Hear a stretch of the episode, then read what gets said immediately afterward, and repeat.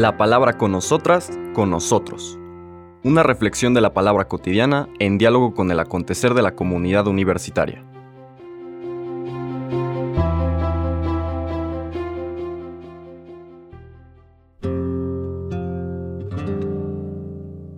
Hola, buenos días. Bienvenidas y bienvenidos a la palabra con nosotras, con nosotros. Hoy es jueves 16 de febrero de la sexta semana del tiempo ordinario y seguimos recorriendo este capítulo 8 que empezamos el lunes con los primeros versículos y la argumentación también de Marcos. Hoy vamos a leer los versículos del 27 al 33, la escena o perícopa que se conoce como la confesión de Pedro. El texto de Marcos dice, En aquel tiempo Jesús y sus discípulos se dirigieron a los poblados de Cesarea de Filipo. Por el camino les hizo esta pregunta, ¿quién dice la gente que soy yo? Ellos le contestaron, algunos dicen que eres Juan el Bautista, otros que Elías y otros que algunos de los profetas. Entonces él les preguntó, ¿y ustedes ¿quién dicen que soy yo? Pedro le respondió, Tú eres el Mesías. Y él les ordenó que no se lo dijeran a nadie. Luego se puso a explicarles que era necesario que el Hijo del Hombre padeciera mucho, que fuera rechazado por los ancianos, los sumos sacerdotes y los escribas, que fuera entregado a la muerte y resucitara al tercer día.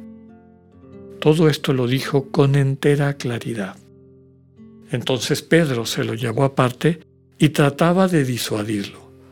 Jesús se volvió y mirando a sus discípulos reprendió a Pedro con estas palabras. Apártate de mí, Satanás, porque tú no juzgas según Dios, sino como juzgan los hombres. Palabra del Señor. Recuerden ustedes que en el relato, en esta catequesis, enseñanza, mistagogía de Marcos, ha habido una secuencia de, escenas donde vemos gente confundida y obcecada, los fariseos, que quieren, creen que Dios es poder al estilo de los reyes de este mundo, quieren que Jesús actúe con poder, decir, ah, entonces tú estás con Dios y el poder de Dios está contigo. Jesús ha dicho, esa levadura, esa, esa semilla de corrupción, tengan mucho cuidado. La gente que detenta el poder religioso y político terminan enfermos con eso y se les dificulta mucho encontrar la vida eterna, la vida plena, que está sustentada en el amor, no en el poder. Y a veces ese ejercicio de poder eh, bloquea la capacidad que tiene la gente de abrirse en compasión al encuentro con el hermano, con la hermana, como veíamos en la multiplicación de los panes, y de la mano de Dios convertirse en buena noticia, en corresponsable, constructor, constructora de la comunidad de Dios, poniendo al servicio de todas y todos los dones que Dios les ha dado.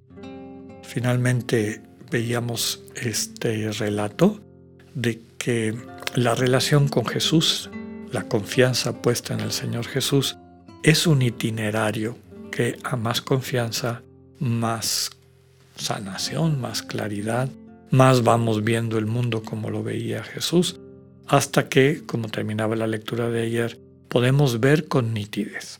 Bien, ahora llegamos a la lectura de hoy. Algo que es muy importante es este subrayar que están en camino.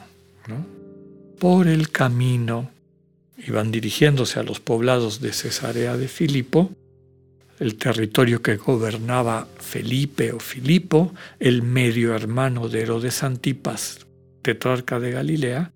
Este Filipo gobernaba desde esta ciudad de Cesarea de Filipo. En el camino es decir, fíjense cómo subraya, en este ir en un itinerario para descubrir de la mano de Jesús quién es Dios, cuál es el misterio de este Dios, de esta presencia que podemos intuir o desear, en fin. A lo largo de toda la historia de la humanidad hemos visto esta intuición y hambre de los seres humanos en todos los momentos y tradiciones de, una, de un referente último de sentido y este, en particular el deseo de que fuese inteligible y se pudiese entrar en relación con esta verdad última o sentido último de la vida. Bueno, en este caminar, en este itinerario, el Señor empieza a interactuar con los discípulos, preguntándoles quién dice la gente que soy yo. Es decir, ¿qué han oído de mí? Y bueno, le contestan que hay gente que dice que es Juan el Bautista, otros que Elías, otros que alguno de los profetas. Eso podría estar presente también en la imaginación de algunos de los discípulos. Algunos creerían, bueno, a lo mejor es Juan el Bautista, redivivo. Otros que es el, el profeta Elías, aquel que va a preparar la intervención de Dios en el mundo. En fin, o que queda como profeta.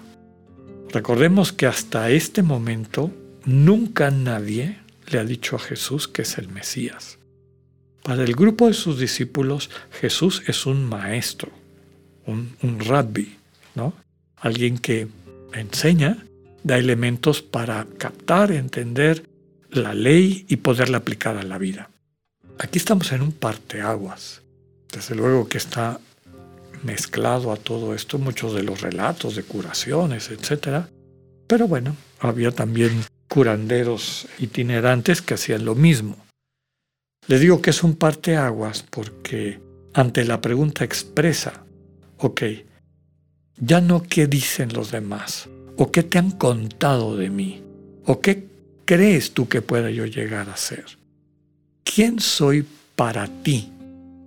Pregunta que Jesús hace a los discípulos en general, pero desde luego Marcos lo pone aquí como pregunta para todos los que vamos caminando en tratar de entender, conocer, relacionarnos con el Señor Jesús.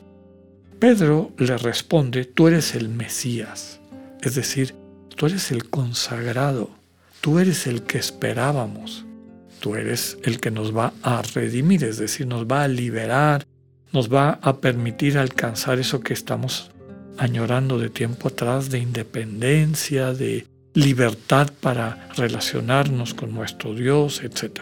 Recordemos que el contexto del mesianismo hebreo es la liberación del pueblo de la opresión de, paganos, de pueblos con otra cultura, tradición, pero sobre todo con otra religión, y que les impedía vivir a sus anchas su relación con Dios. Entonces, detrás de la confesión de Pedro está toda este, todo este anhelo, toda esta expectativa. La sorpresa es que Jesús les dice, en Marcos no está tan claro, en los otros evangelios Mateo lo elabora un poquito más, lo, lo mismo que Lucas, les dice que sí, soy el Mesías, pero este Mesías, este Hijo del Hombre, va a salvar padeciendo va a ser rechazado por las autoridades religiosas, es decir, los ancianos, sumos sacerdotes y escribas. Lo van a entregar a la muerte, y aquí entran las autoridades civiles, y resucitará al tercer día. Es decir, aunque le quiten la vida biológica, Dios tiene la última palabra. La vida como entrega de sí no puede ser limitada por la muerte, esta consecuencia del, del egoísmo o de la caída, según el relato de Adán y Eva, de la caída de Adán y Eva. Nos dice el texto que el Señor se los explica con entera claridad. Y luego viene esta respuesta de Pedro. Se lo lleva aparte, aquí dice, y trataba de disuadirlo. El texto original dice, lo reprendía, se llevó a Jesús para regañarlo. ¿Cómo? ¿Quién te dijo que las cosas van por ahí? Y finalmente, ante los discípulos, Jesús reprende a Pedro y reprende a todos los que siguiendo la actitud de Pedro tratan de falsificar el mensaje. Le dice, apártate de mí, Satanás. Básicamente, o literalmente le dice, ponte detrás de mí, Satanás, difamador. ¿no? Yo soy el que marca el camino, Dios es el que manda el, el camino. Tú juzgas según los criterios mundanos, no juzgas según los criterios de Dios. Y ya veremos mañana en qué consisten estos criterios de Dios, en qué consiste la manera como este Mesías va a transformar el mundo y transformará nuestros corazones. Que tengan un buen día, Dios con ustedes.